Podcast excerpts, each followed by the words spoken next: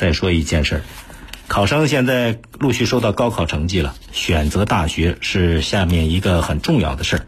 但是总有一些虚假大学、野鸡大学，分明他是李鬼，老想装成李逵。对考生和家长来讲，识别李鬼很重要。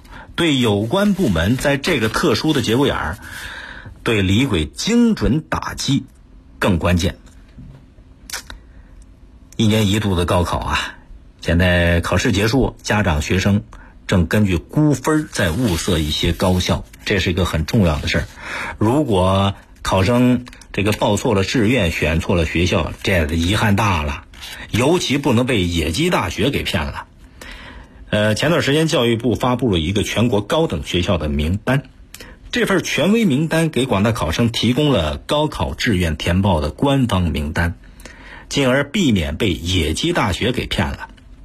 前几天，《人民日报》还曝光了全国有三百九十二所野鸡大学，涉及全国二十六个地区，光北京就涉及一百五十一所。什么叫野鸡大学呢？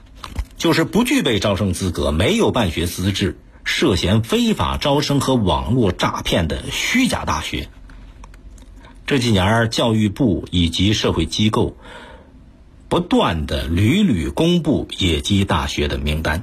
你看，二零一三年中国虚假大学警示榜上面只有百所虚假大学；二零一七年教育部发布国内的野鸡大学有三百八十一所，今年公布全国的野鸡大学又增加到了三百九十二所。您看，野鸡大学年年爆窝，年年增加。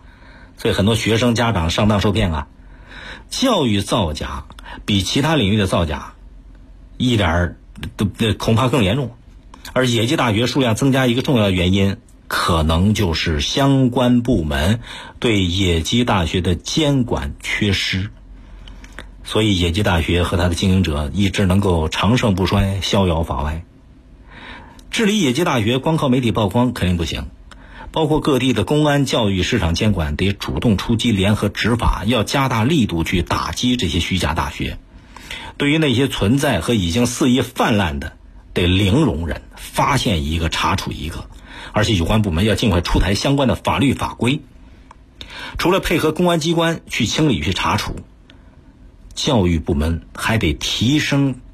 无论是学生还是家长，对野鸡大学的辨别能力，让骗子想骗骗不了，无机可乘。而且还要联合社会组织机构，加强合作，发动社会群众媒体的力量，让那些骗子他没地方去骗，他藏不了身。当然，这里边还有一种情况，就有的人他明明知道那文凭是假的，大学也是假的，可是呢。他报考升职、考核、入户等等各方面，他有他的需要嘛？他愿意花钱去买假的。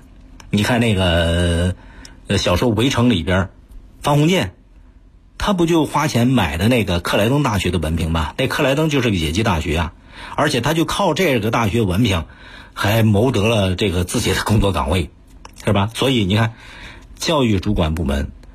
要不断公布野鸡大学的名单，并且对所有文凭要进行免费认证上网公布，给那些使用野鸡大学文凭的人也要严厉处罚。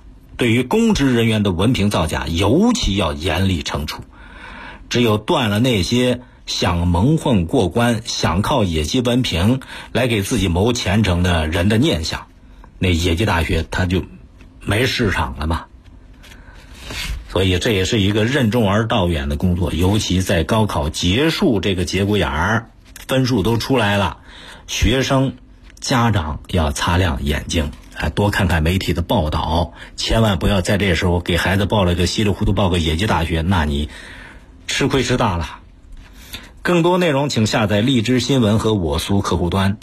呃，您还可以关注江苏新闻广播的官方微博、微信，更多广播节目优选音视频和大蓝鲸商城，请登录大蓝鲸 APP。大林评论在大蓝鲸上推出了音频产品，每天更新一期，欢迎您搜索节目订阅收听。今天节目就这样，再会。